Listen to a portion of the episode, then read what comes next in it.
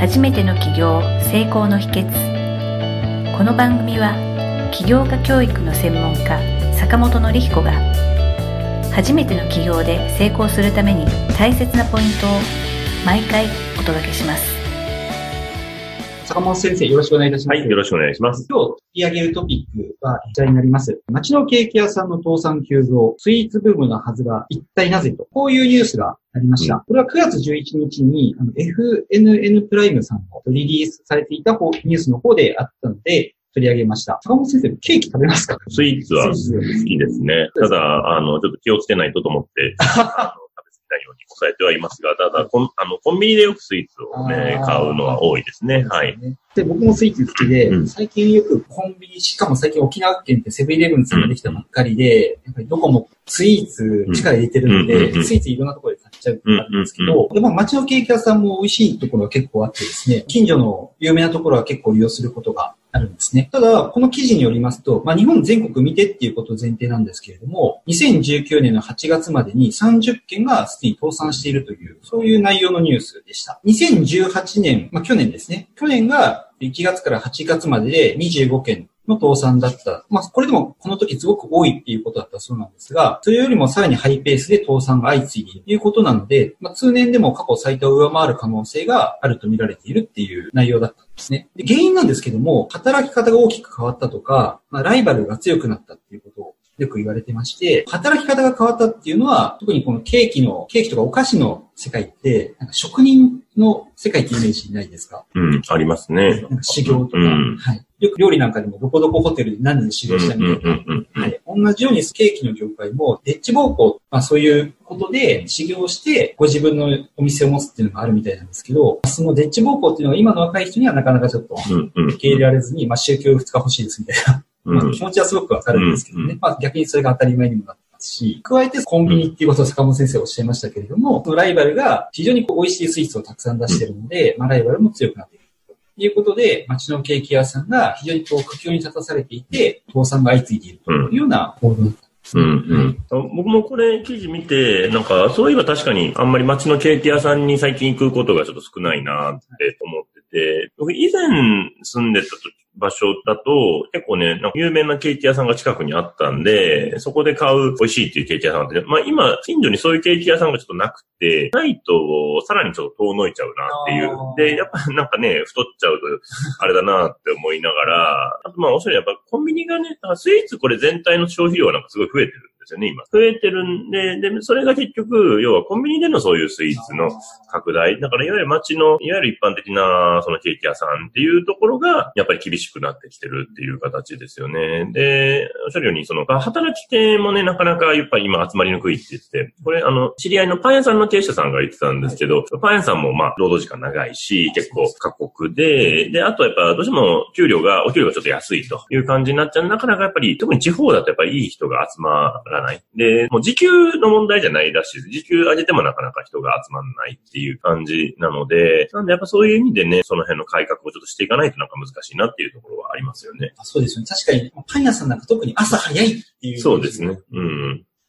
ね。そうですね。だから多分ケーキ屋さんもね、同じようにですねね、そういう部分があるんで、まあそこを改善していくっていうのは大事かなっていうところですよね。実際によく、まあ、沖縄ですと、沖縄は結構そのエディが使えるっていうところ多いんですけど、えはいなんかね、沖縄は Edyの文化がすごく浸透してて、はい国際通りもほとんど Edyは使えるけど、それ以外のカードが使えなかったり。そういうふうにもちょっとあって、僕 Edy持ってなかったんですよ。うんうんうん。ちょっと買いづらいなっていうところがあはいはいはい。そうですよね。今ね、やっぱキャッシュレスにすごい対応するっていうのも大事ですね。僕ももう今最近ほとんどクレジットカードで、もうコンビニとかも全部クレジットで、でまあそっちの方がポイントも貯まるし、マイルも貯まるし、みたいな感じで やるんで、もう途中から全部変えましたけど、やっぱで、まあ変えたら変えたら結構便利なんですよね。小銭をいちいちいっぱい持ち歩かなくていいし、みたいな感じでね、なるんで、その流れもどんどん進んでくるっていう形で、ただまあ、ねそれ導入するとやっぱりお店としては手数料がね、ちょっとかかるんで、そこがやっぱり3%か4%手数料かかるんで、やっぱり原価率が厳しいと、やっぱりそこの3、4%って結構大きいですよね。そうですしかも現金が手元に残んないわけですそうですね。まあちょっとね、遅れたりはしますから、やっぱそういう部分ですよね。で、飲食、これ飲食の全体のやつ、だいたい営業利益率がなんか10%ぐらいなんですけど、そこでクレジットで手数料3、4%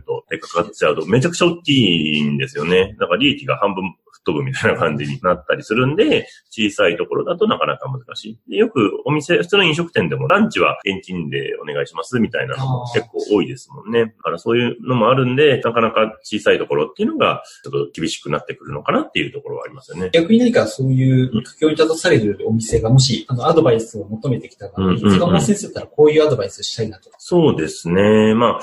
お店のね、展開、どう展開していきたいかにもよると思うんですけど、まあ一つはやっぱ独自性っていうところ、他でないものを作れるかっていうのと、あとやっぱその地域性ですよね。やっぱりその地域に根ざしたっていう形で、まあ基本ね、そういう形でされてるところ多いと思うんですけど、よりその地域とのつながりっていうところで、やっぱそこに、あ、あそこに店があるなって思い出してもらえるところですよね。それと、やっぱりまあ、やっぱその売りになる商品っていうか、そこをどれだけ作っていけるかっていう以前僕福岡に住んだ時にあった担当してたケーキ屋さんとかも、えっとね、なんかチーズスフレみたいなのがあって、まあ、これがすごい有名で、やっぱそれで結構人が、まあ、それを目当てに来るっていうところ。それがね、やっぱね、安いんですよね。安かったんですね、そこしかも。1個ね、120円ぐらいで、多分東京だともっと高いはずなんですよね。でも、すごく安くて美味しいっていうのがあって、やってたんで、やっぱそういう売りになる、あの、この店だったらこれっていう、やっぱり人ってなんか、いっぱいあるところだと覚えてもらえないというか、このケーキだったらこれみたいな、やっぱその売りになるものを作りたいですね。これはビジネスになるかどうかがわかんないんですけど、はい、日持ちがして、小分けができて、うん、プレゼントに売って付きでそんなに高くない、はい、そういう、多分まあ焼き菓子とかになると思うんですけど、はいはいはい、ラッピングがちょっとこじゃれて可愛いものを売っってるケーキ屋さんって、あんまりないと思うんですけど、僕は結構求めてるんですよ。あの、理由は単純で、はい、あのまあ、独身なんで、女性と食事行くときって、あ、ちょっとプレゼントをね。はい。そうすると、あんまりこう、1万2万とかと引いちゃうんで、まあ500円とか、まあ高くても1000円ぐらいで手軽に買えるもので、モテる男は違いますね。モテてないので、そういう努力を。いやいやいやいや、すごい。そういうところが、箇所あったとしても、2回目じゃどこ行こうか、毎回同じものを持っていくわけにいかないんで、そういうケーキ屋さんが5、6個近くにあると嬉しいなと思うんですけど、なかなかなそうですね。だからやっぱそういうニーズってすごいあるから、まあ、そこをしっかり尖らしていくっていうのも一つだし、僕、まあそれにとんがったところが、いや、すごいなと思うのは、クッキー屋さんで、東京だと結構、なんかステラおばさんのクッキーっていうのがあるんですけど、でもあれよく考えると、あの、うちの近所のスーパーにも入ってるんですけど、クッキー1枚100円ぐらいするんですよね。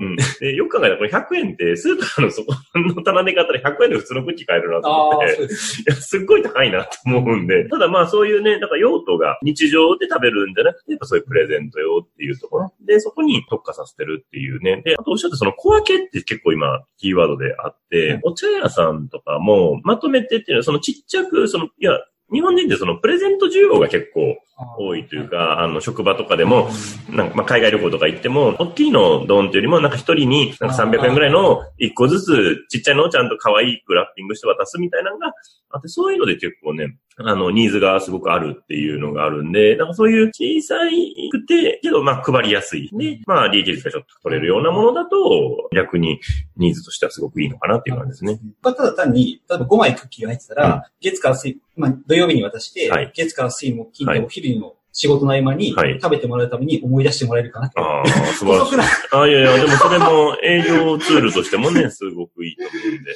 でもそういうね、売りになるものがやっぱりあると、お店としては残っていきやすいのかなっていうので、まあそこを尖らしていくっていうのはすごく大事ですね。そうですね。うん。独自の売りっていうのってやっぱり一つのキーワードかなっていや、もうそこがないと、特にね、やっぱ、これだったらこれって思い出してもらえないと。で、それが1番か、せめて2番ぐらいで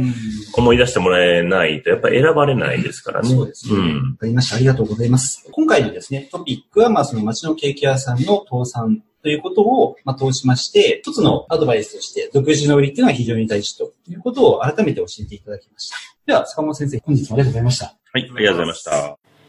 今回の番組はいかがだったでしょうか？あなたの起業の気づきがあれば幸いです。なお、番組では坂本典彦への質問をお受けしております。坂本典彦公式サイトよりお問い合わせください。